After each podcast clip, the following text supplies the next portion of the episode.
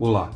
O Filosofia Goiás, mídias digitais dos cursos de bacharelado e licenciatura em filosofia da UFG Campus Cidade de Goiás é um projeto de extensão universitária que está nos principais agregadores de podcasts e no Instagram, e se dedica à exposição do nosso fazer filosófico aqui na cidade de Goiás, antiga capital do estado, e também à promoção da interlocução com a comunidade filosófica nacional.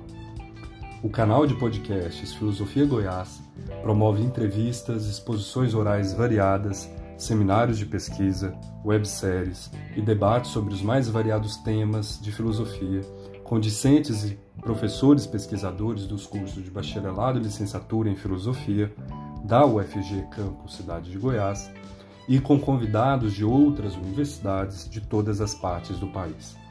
Além de ampliar os debates filosóficos, o Filosofia Goiás pretende promover a interlocução com instituições congêneres e diálogos filosóficos que transitem entre a tradição do pensamento filosófico e as questões do nosso tempo. Também o próprio fazer filosófico no ensino, na pesquisa, na extensão e na formação para a docência são tematizados aqui. Nós convidamos você a acessar e se inscrever em nossos canais de mídia no Spotify, no Google Podcasts demais agregadores de podcasts e também no Instagram. Meu nome é Felipe Assunção Martins e no episódio de hoje apresentamos uma conversa entre os professores Cícero Oliveira, Marcela Castanheira e Pablo Henrique de Jesus. Partindo das exposições dos nossos três episódios precedentes, elaborados pela professora Marcela Castanheira, os professores debatem aqui sobre as noções de experiência, poder e resistência no pensamento de Michel Foucault. Cícero Oliveira, professor da UFG Campus Goiás e coordenador deste projeto de pesquisa, é doutor em filosofia pela PUC do Rio de Janeiro, possui graduação e mestrado em filosofia pela Universidade Federal de Goiás. Tem experiência na área de filosofia política e pesquisa atual sobre o surgimento do egoísmo nas teorias do sujeito do século XVIII. Marcela Alves Castanheira possui graduação e mestrado em filosofia pela UFG, é professora do IFG desde 2015. Também é doutoranda em filosofia pela UFMG e tem experiência na área de filosofia com ênfase em ética e filosofia política. Pablo Henrique de Jesus possui graduação em filosofia e mestrado em filosofia pela UFG, possui experiência nas áreas de ética e filosofia política com ênfase na obra de Hannah Arendt, filosofia moderna e também filosofia contemporânea.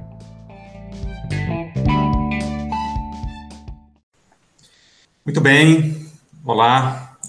Nós estamos com, começando aqui uma conversa em torno é, dos três últimos episódios com a professora Marcela Castanheira e também com um convidado especial, professor Pablo Henrique Jesus, ambos do IFG. A gente começa imediatamente a conversa, né? eu é, quero saudar a professora Marcela, saudar o professor Pablo, agradecer o convite, é, quer dizer, agradecer a presença de vocês aqui, né, por terem aceitado essa, essa interação aqui, uma modalidade nova para o nosso, nosso episódio e para o nosso projeto de extensão. E, para começar, eu é, pergunto a Marcela né, sobre o seu interesse em torno da obra de Foucault, como ela chegou a Foucault. Né? Queria que ela falasse um pouquinho sobre a sua trajetória mesmo de pesquisa, em especial a pesquisa mais recente, né? até onde eu sei, é, Marcela, você fez outras pesquisas, ou pelo menos uma outra pesquisa em Foucault, né? salvo engano, então, eu peço que você fale um pouquinho sobre as motivações né, para estudar Foucault e, em especial, a sua pesquisa que está em fase de conclusão, que é a pesquisa do doutorado. Bem, é... olá a todos, né? Todos e a todas que estão escutando, né? Os ouvintes. Eu estou aqui novamente. Eu quero agradecer ao professor Cícero pelo convite, pela possibilidade de participar desse projeto. É, foi uma experiência para mim inédita e muito. Que adjetivo eu posso usar? Foi muito. Eu, eu aprendi muito com esse exercício, Gostei muito de participar. Quero agradecer o Pablo por estar aqui hoje, por fazer parte dessa conversa.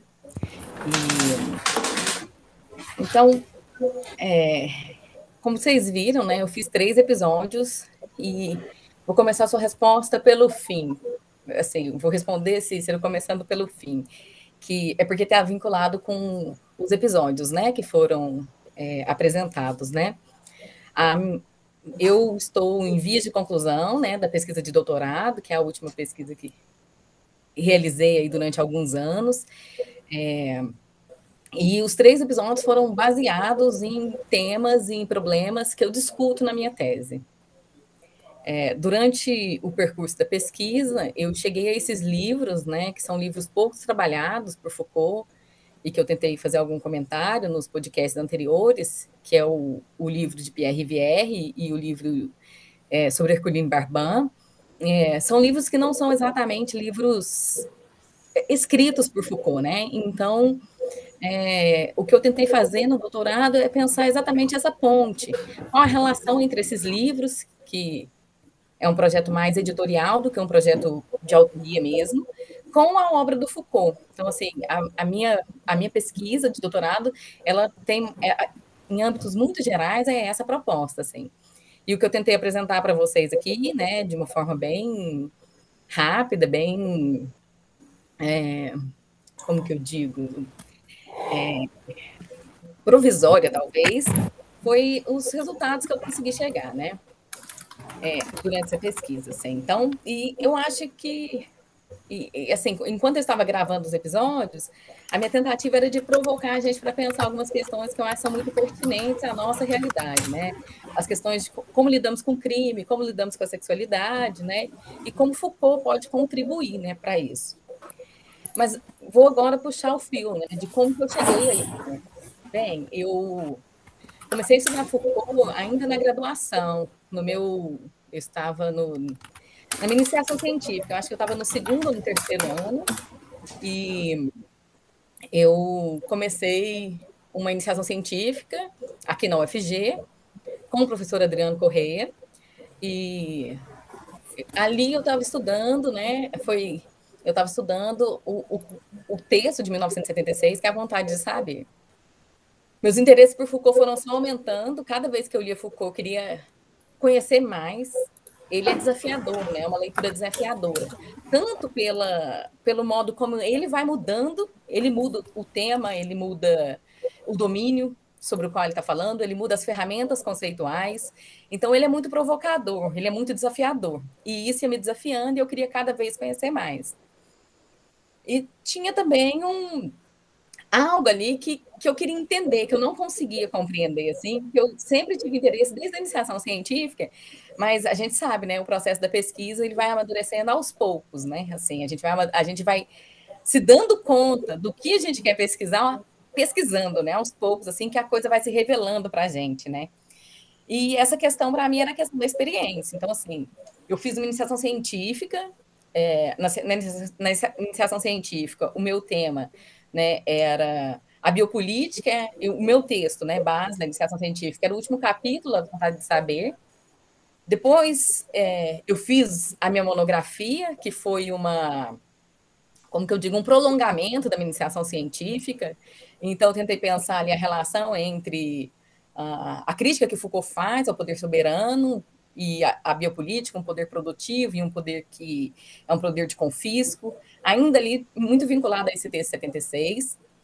E depois eu ingressei no mestrado, também fiz uma pesquisa em Foucault, e no mestrado eu acho que eu tentei dar, dar um passo muito maior do que a minha perna, assim, porque eu tentei eu tentei cruzar a trajetória do Foucault, sempre tive interesse em entender essa trajetória dele, exatamente porque ela é variada, porque ela é, ele modifica, ele muda o que ele diz, e eu queria entender como que como é que a gente pode encontrar algum tipo de coerência nisso, né? Como é que a gente pode vincular essas coisas sem querer, né, dizer que ali tem um sistema filosófico ou querer dizer que é, como que eu digo, colocar todas as coisas como se elas fossem iguais, né? Mas não, é, não era isso. Mas entender como que um, uma coisa podia conversar com a outra, uma parte, uma etapa da, da pesquisa dele, né, da trajetória dele, podia conversar com a outra. Então, no mestrado, eu realizei uma pesquisa que tinha, assim, inicialmente essa pretensão, evidentemente, não consegui levar isso a cabo, mas fiz uma dissertação em torno do problema da sujeição e da subjetivação. Já estava ali, né, as voltas com a experiência, mas a questão da experiência não aparecia tanto. E depois, aí eu concluí meu mestrado, eu ingressei no instituto como professora, né, é, e decidi fazer o doutorado. Quando eu decidi fazer o doutorado, eu fiz um projeto, é, e aí no centro do projeto estava a questão da experiência. E aí eu passei toda a trajetória né, do doutorado, toda a pesquisa do doutorado, tentando é, conceber, tentando encontrar, na verdade, eu faço um trabalho mais de mapeamento do que um trabalho mais crítico, analítico, de mapeamento da experiência, sabe? Onde que ela aparece, por que, que ela aparece, como que ela é formulada ali, como que ela deixa de ser formulada, qual a diferença com a formulação anterior, mais ou menos assim, né? E tentando vincular essas formulações, né, essa noção de experiência que ele formula com esses livros que eu falei lá no começo, né? O da Herculine Barban e o do Pierre Rivière.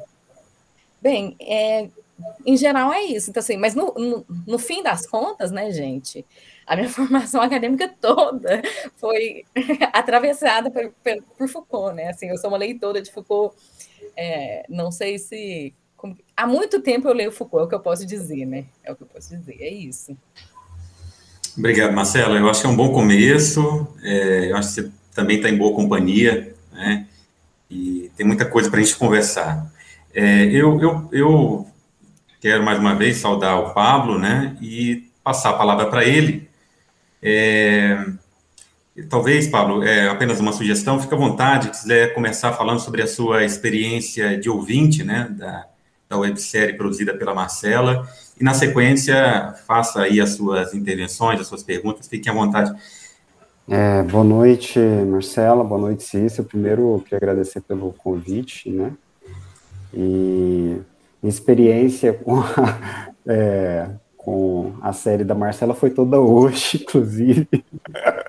Fiz aí uma maratona, né, ouvindo os episódios. É, mas eu já venho tendo uma discussão há algum tempo, né, com a Marcela sobre o que ela vem estudando. É, confesso que eu sei muito pouco sobre sobre Foucault, né? De nós aqui, eu acho que é que, eu sou o que tem menos leitura, né, do Foucault. E é um filósofo que me deixa bastante perturbado, né? Eu já das conversas que eu tenho com a Marcela, eu já já manifestei várias vezes isso e é, bom, eu gostaria de, se for possível, começar a fazer uma pergunta é, ao, ao ouvir, né, a, a uma das falas da, da Marcela no podcast, ela falou dessa questão da resistência, né? Gostaria que ela desenvolvesse um, um pouco sobre essa questão, como que é possível essa resistência e como que isso está relacionado com a possibilidade da gente pensar uma é, algum tipo de, de resistência ativa no sentido de uma vontade autônoma, algo nesse sentido. Como é que isso pode ser pensado dentro do, do pensamento do Foucault. E se ela pedir para ela discorresse um pouco sobre a questão da constituição da subjetividade dentro do pensamento do Foucault. Eu acho que, por, por enquanto, eu acho que tá bom, né, Marcelo? Bom, Pablo, eu agradeço as suas perguntas, né? Agradeço você ter disponibilizado seu tempo para ouvir o que eu disse, para ouvir os episódios, para estar tá aqui conversar com a gente.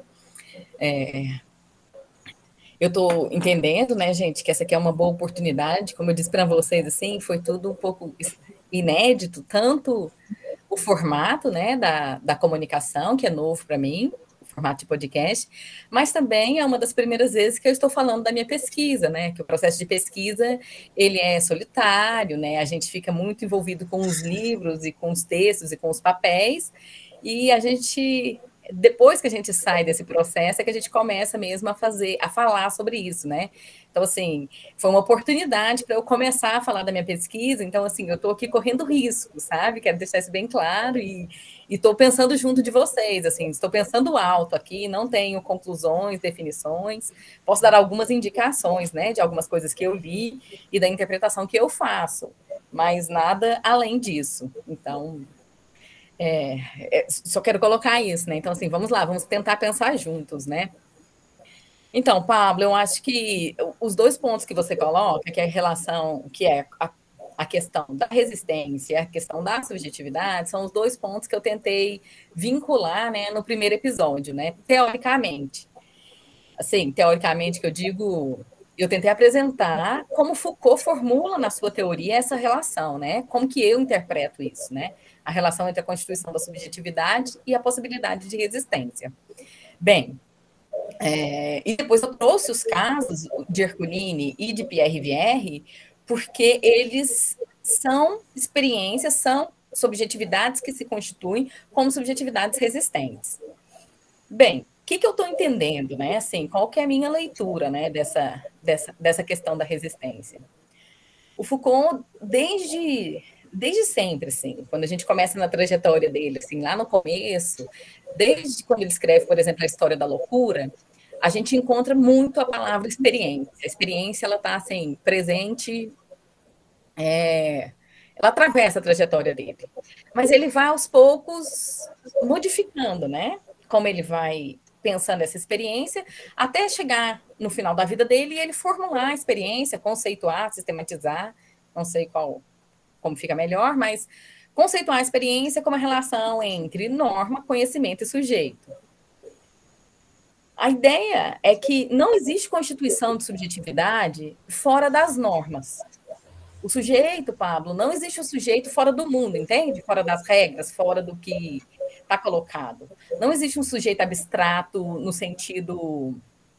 Uh, como que eu falo, transcendental, sujeito transcendental. Não, nós não temos. Foucault não vai trabalhar com essas categorias.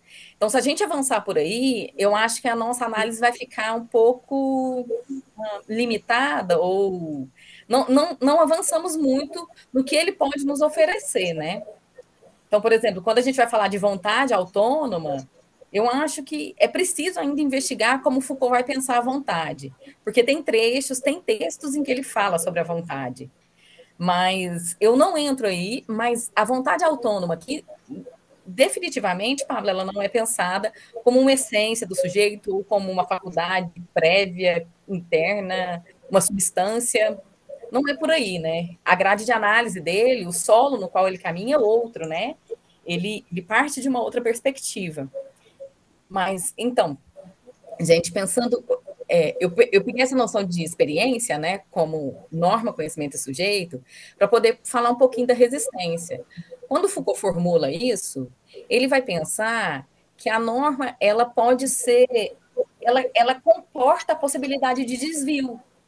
E comportando a possibilidade de desvio, ela possibilita resistências. Eu acho que a maneira mais fácil de entender isso, pelo menos para mim, foi, né? Eu gastei muito tempo, gente, para poder compreender isso que eu tô dizendo aqui, e que eu nem sei se, tá, se, se o caminho é bom, hein? Teria que passar pela prova disso ainda, mas assim, é, eu acho que uma das maneiras de, de, se compreender isso é pensando uns exemplos de Rivière e, e de Herculine. Vou pegar, por exemplo, Rivière. Rivière foi submetida a uma maquinaria ali da justiça, e quando a gente lê o livro, né, o que, que a gente tem? As pessoas foram até o vilarejo, foram até lugar, a cena do crime, né? Rivière, ele mata a família dele, né? Deixa, ele mata a mãe, o irmão e a irmã, ele degola os três.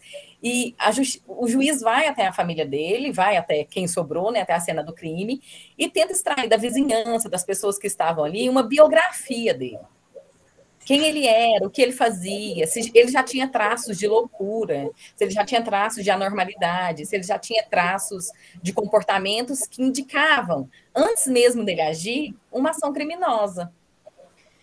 É, então, assim, e aí quando o Rivière é preso, qual que é o objetivo, né? Eles querem que Rivière confesse que ele é um monstro ou que ele é louco.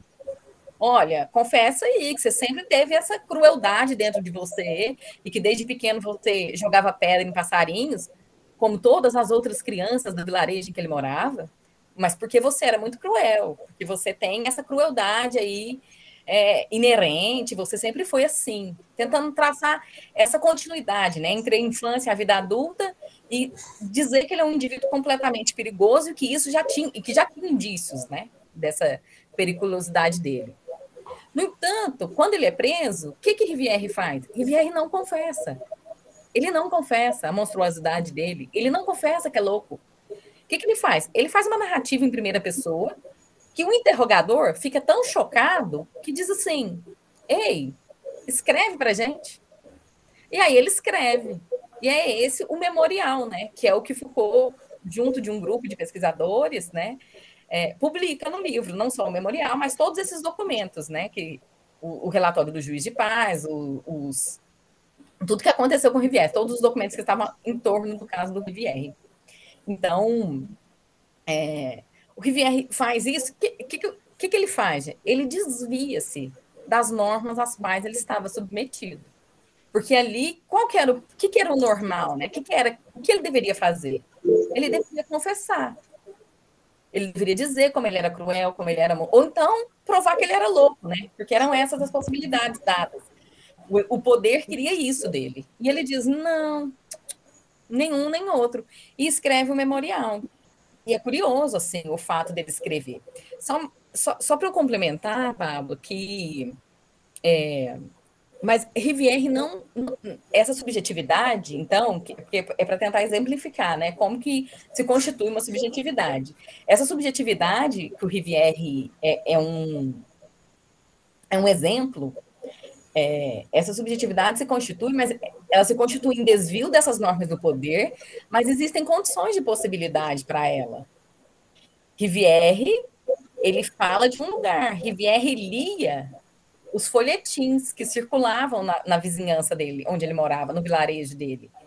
Esses folhetins eram eram jornaizinhos populares que narravam crimes. E ele, a escrita dele é muito parecida com esse folhetim. Ele queria, ele dá indícios, né, de que ele queria que o nome dele aparecesse nesses folhetins. Ele queria algum tipo de glória. Ele queria aparecer, ele queria entrar para a história, sabe? E esses folhetins contavam crimes, contavam. E era uma coisa assim muito, como é que eu digo, sem, sem sistematização, porque nesses, nisso que era o que ele lia, né, que era um, uma coisa completamente popular, eles falavam assim do crime que foi cometido pelo vizinho ali, três ruas abaixo, mas também falavam de Napoleão. Então, era assim, misturavam personagens, né? Eles aumentavam assim a, as, os, os, acontecimentos, né, para que as pessoas pudessem é, ficar interessados e lerem, né? Então, assim, Rivière tinha condições e assim tinha condições históricas para que ele pudesse escrever o memorial dele. O tempo todo ele mesmo conta como ele, o que ele lia. Ele era leitor de algumas coisas. Então, assim, ele essa subjetividade se constitui em desvio a um determinado padrão que é, que é a qual ele é submetido, mas isso, ela também tem uma condição histórica ali para que ela se constitua. Bem, não sei se respondi, vocês estão vendo que eu falo demais e é, é isso. É, então, a gente pode, assim, se eu entendi, né, o que você quis dizer, é resistência, então, eu posso dizer que se identifica com algum tipo de desvio da norma. Resistência é isso, desvio com relação à norma. E se sim, como que é, você falou de condições de possibilidade desse desvio, foi isso? Eu, eu, não sei se, se eu estou me confundindo agora, mas qual que seria a, a uma possível origem desse desvio. O que é esse desvio exatamente? É simplesmente ele só é algo que está referenciado à norma, é, mas como que surge esses desvios? Como é que a gente pode pensar esse tipo de resistência como desvio aí também no caso é, político? Como que, que é possível pensar isso? Pensemos juntos, Pablo. Pensemos juntos. São questões muito boas. Não sei se tenho elementos para que a gente possa pensar juntos. Não tenho soluções nem respostas, é, é, como que eu digo, ah, categóricas, né? Olha só, se diz a resistência se identifica com desvio à norma, é uma possibilidade da gente pensar a resistência. É como eu estou interpretando, né? Foucault define a resistência como o contrapoder, como aquilo que aparece, onde tem poder tem resistência. Ele vai dizer que a resistência ela aparece como o, o outro lado né, da moeda, de onde o exercício do poder é, é realizado. Agora, eu estou interpretando, quando a gente vai para a chave da experiência, pensando a experiência como a relação entre norma, conhecimento e sujeito, eu interpreto que a resistência é esse desvio à norma, está na mesma chave, né? Tá assim, a norma seria então uma uma imposição que é feita pelo que ele chama de saber-poder, né, que se comunica, um tipo, de, um tipo de poder que é efetivado ali, que é ao qual o sujeito é submetido, e esse sujeito se desvia disso a que ele é submetido, né. É... Quando eu falo de condições de possibilidade, Pablo, talvez seria necessário esclarecer que, apesar do termo remeter, né, eu acho que deve ter trazido aí a memória, né, alguma coisa kantiana, alguma coisa assim, são condições históricas de possibilidade, são condições históricas, materiais, é assim, o lugar que ele vive, o que ele leu, é, o tipo de discurso que ele tem, o tipo de linguagem que ele tem, por que, que ele aprendeu a ler, são condições, assim, históricas mesmo. A violência que está ao redor daquele sujeito, as relações de poder a que ele está inserido, então, as condições são condições históricas de possibilidade, não condições, sei lá, transcendentais de outra ordem. É, você pergunta como que surge o desvio? Pablo, eu acho que eu preciso pensar sobre isso, inclusive porque é uma questão que o Foucault não nos leva a pensar aí, entendeu? É uma questão, por exemplo, que não, não me surge. Ela não me ocorre quando eu estou lendo Foucault. Onde surge a resistência? Me ocorre o seguinte: onde eu encontro a resistência? Por exemplo, eu chego a, aos casos de Rivière e de Herculine em busca da resistência na minha pesquisa. Mas não é, não, eu não estou buscando a origem da resistência, assim, o ponto originário, sabe, o, o, o lugarzinho escondido lá que tem a essência de toda resistência. Eu estou buscando uma, uma experiência histórica em que a resistência apareça. E é assim que eu cheguei a esses livros. Então, assim, como que surge o desvio, como que eu tenho assim, intuições que eu posso jogar aqui, né, para a gente pensar. Eu acho que a noção de acontecimento é muito boa para a gente pensar isso. O Foucault vai dizer que acontece. Acontece. o poder se exerce sobre os sujeitos e acontece deles não aceitarem. Acontece. E aí, então, eles dizem: não, eu não aceito. Tem isso, tem. Ele vai falar o tempo todo, gente, de condições de aceitabilidade e da recusa. Por que, que um determinado tipo de exercício do poder é aceito? Essas pessoas que se desviam da norma são aquelas que não aceitam. Não, eu não aceito. Agora eu vou mencionar que eu, eu sempre trago, né? Sempre vou trazer os casos, gente, é porque eu acho que eles. Eu, eu encontrei eles e fiquei muito feliz em encontrá-los, então. Mas agora eu vou mencionar a Herculine, né? Herculine Barban, o que, que ela diz? Olha só, o que, que acontece com ela, né? O médico vai lá e diz assim: Ei, você é um homem, você tem que se identificar como um homem. E aí eles arrumam um emprego para ela que não tem nada a ver com que ela foi formada, não tem nada a ver com tudo que ela fez durante a vida. Ela tem que mudar a forma de se vestir, ela tem que mudar o nome, tudo, né? Tudo aquilo que fazia dela ela é, tem que ser modificado. O que, que ela diz? Eu não aceito. É só isso que ela diz. Assim, isso não é pouco, né? Eu disse isso, parece que eu não diminui, mas o que ela diz é: eu não aceito. Vocês não vão me dizer quem eu sou e como eu tenho que ser. Então, ela não aceita a imposição, ela escreve o memorial, e o memorial dela revela o memorial, né? A autobiografia dela revela muito isso, de como ela vai. como ela se mantém, né? Em, é, em dubiedade, assim. Ela, se, ela não vai se reconhecer como homem, que foi o que o Estado determinou para ela, o médico e o juiz, mas ela também não vai se reconhecer como mulher. Ela fica ali. Ela usa o feminino, ela usa o masculino, ela, ela quer a dubiedade, a ambiguidade, que parece que é o que o poder não aceita, né? Porque como é que você vai controlar quando é ambíguo, quando é dúbio, quando é. Né, confunde, não pode, né? O, o único o, é melhor, né? Bem, Pablo, Sim, se você quiser continuar pensando aqui comigo, essas questões é o que eu tenho para dizer, assim, são elementos para a gente pensar, né? É, então, você mencionou essa questão. Esses dois exemplos, né, me parece que ele, eles, é, nitidamente, eles fazem referência a um tipo de resistência pessoal.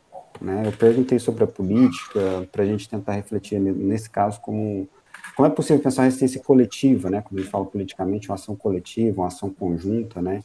Como que que isso, essa, essa forma de resistência formulada pelo Foucault como desvio, ela pode trazer alguma reflexão para a gente nesse sentido da resistência coletiva, né, de, de transformação social, nesse sentido, assim, como, como que fica? Excelente pergunta, excelente. É, no próximo podcast eu te respondo, tô brincando. É, olha só, vamos lá, né? São resistências pessoais mesmo. E são resistências pessoais, eu acho que elas são muito importantes porque elas estão vinculadas a um tipo de poder que nasce na modernidade, que é o poder disciplinar, né?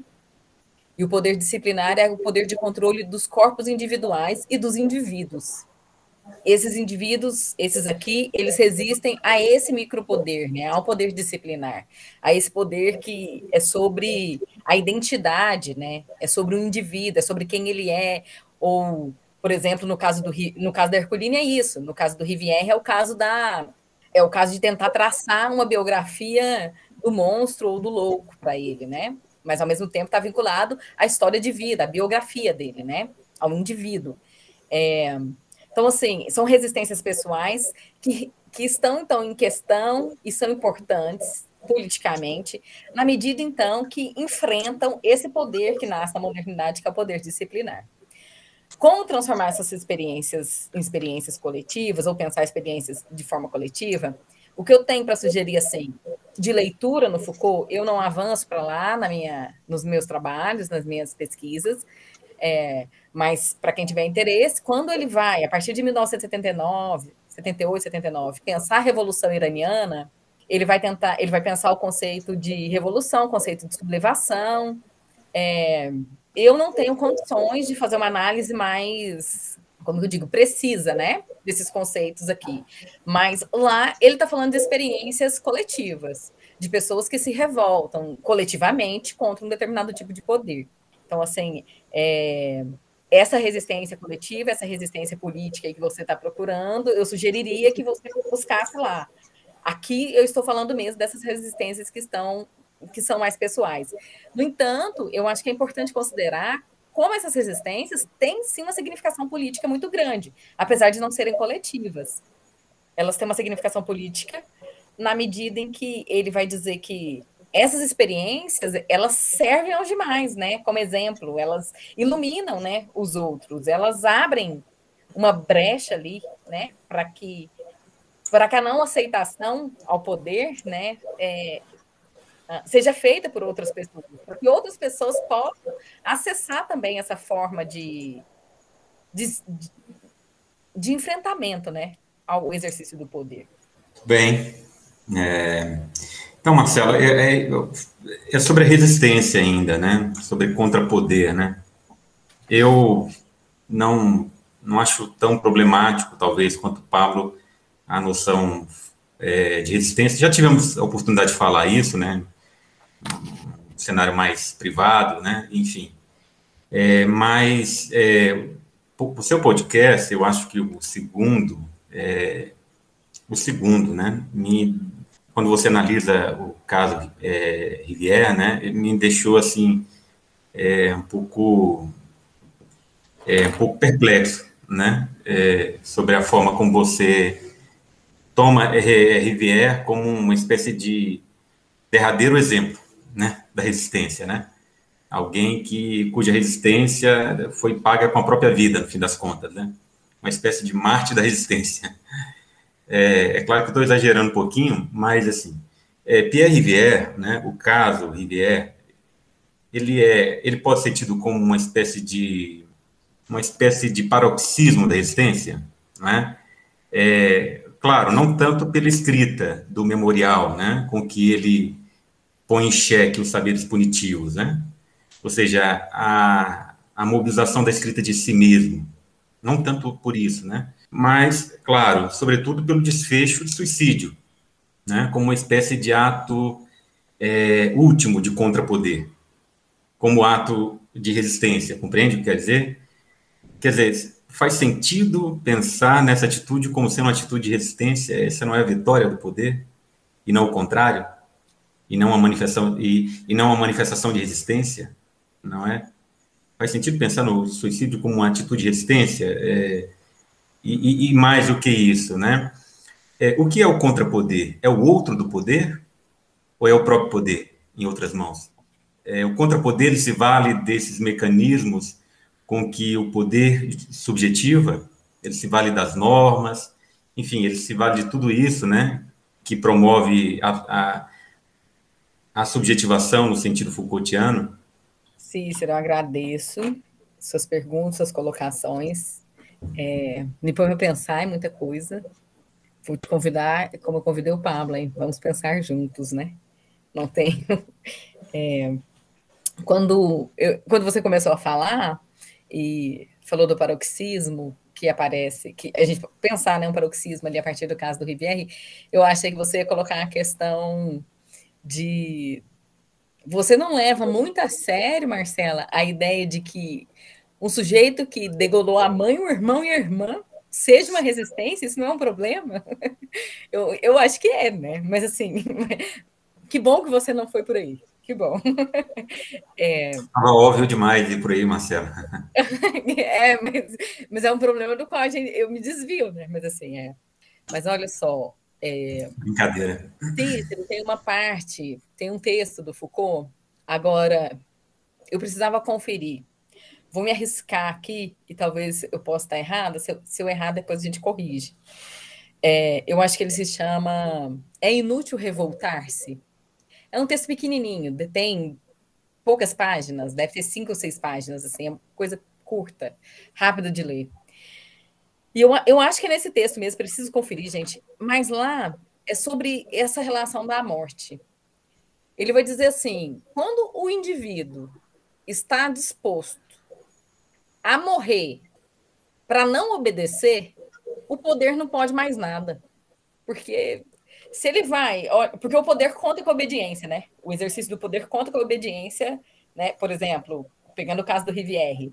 O interrogador está ali, ele vai ser preso, mas eles contam que Rivière, com a, com a ideia de que Rivière vai obedecer e vai confessar. Rivière desobedece. Então, nesse texto, Foucault sugere que quando o indivíduo se dispõe, então, a sacrificar a própria vida para se manter, para não obedecer, né? Quando a recusa dele a não aceitar o poder chega a esse ponto, é, essa, essa, isso leva o poder ao limite dele. O que o poder vai fazer? Porque, assim, ele quer que o indivíduo obedeça. Né? Ele conta com a obediência do indivíduo para que ele se exerça. Quando o indivíduo desobedece, ele pode ameaçar esse indivíduo de morte. Ele pode torturar, talvez. Mas quando o indivíduo já está disposto a isso, então é, é um limite, né? Assim, eu acho, por exemplo, pensando no caso do Rivière especificamente, o Rivière acontece uma comutação de pena, né? E é bem ali no momento em que isso acontece na, na essa modificação no Código Penal. Não havia ainda comutação de pena, né? É mais ou menos uns três anos antes que isso aparece na legislação, uns três anos antes do caso do Rivière. Mas aí tem toda uma discussão entre os juristas e os psiquiatras do que vamos fazer com ele. E aí acabam comutando a pena dele e ele não, não sofre a pena de morte, que era a pena que os assassinos tinham, né? E aí ele é condenado à prisão perpétua ele não aceita, né? Eu acho que assim, mais uma vez ele desobedece, ele não aceita e ele se mata, né? Herculine também se mata, né? Herculine também se mata.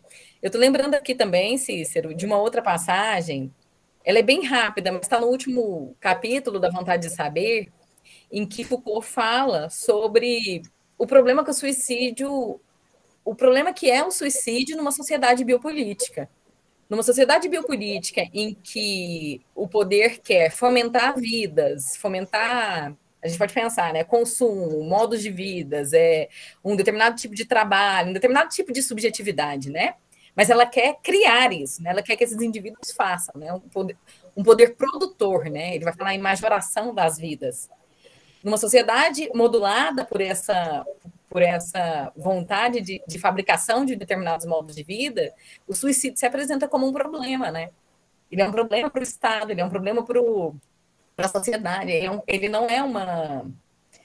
É, o, o, poder de morte, ele passa a ser aceito, né, numa sociedade política, ele é, ele está ali presente, né, mas ele passa a ser aceito pelo próprio Estado, né, o, o Estado é quem detém ele de outras formas, né, na forma da guerra, na forma é, das discriminações que nós vemos pela polícia, mas assim, é, aqui o racismo, né, é uma forma de exercício do poder de morte, mas o suicídio não é pensado assim, porque o suicídio conta com o quê? Com a vontade do indivíduo, né? E tudo que ele. A ideia do poder, né, do exercício do poder, é que o indivíduo não exerça a sua própria vontade, né? mesmo que seja de se matar, né? Então, assim, eu, eu, eu pensaria por aí essas questões, sabe, Cisco? Você levantou, né? Sobre o suicídio. Você faz aqui uma pergunta, né, sobre. Acho muito interessante pensar isso aqui.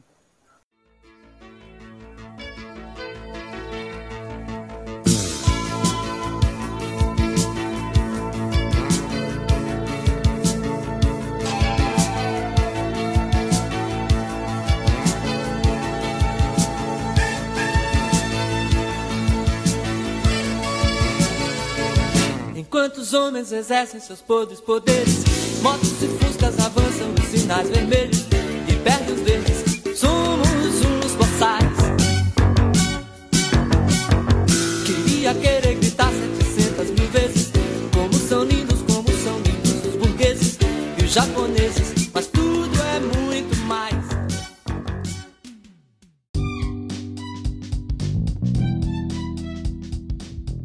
Este foi 51º episódio do Filosofia Goiás, sob o título de Poder e Resistência, uma conversa sobre Michel Foucault, com os professores Cícero Oliveira, Marcela Castanheira e Pablo Henrique de Jesus. Colaboram ainda com Filosofia Goiás o professor e coordenador deste projeto de extensão, Cícero Oliveira, os professores colaboradores Felipe Assunção Martins e José Gonçalo Armirros Palácios, além da aluna Janaína Teodoro Oliveira, bolsista Probec, UFG. Nós somos o Filosofia Goiás, uma atividade de extensão universitária ligada aos cursos de bacharelado e licenciatura em filosofia da UFG Campus Cidade de Goiás, antiga capital do estado. Além do Anchor, Spotify, Google Podcasts, você pode nos acompanhar também no Instagram e entrar em contato conosco pelo e-mail filosofiargoiás.com gmail.com. Assinando Filosofia Goiás nos aplicativos de podcasts, você fica sabendo de cada novo episódio. Fique com a gente e até a próxima.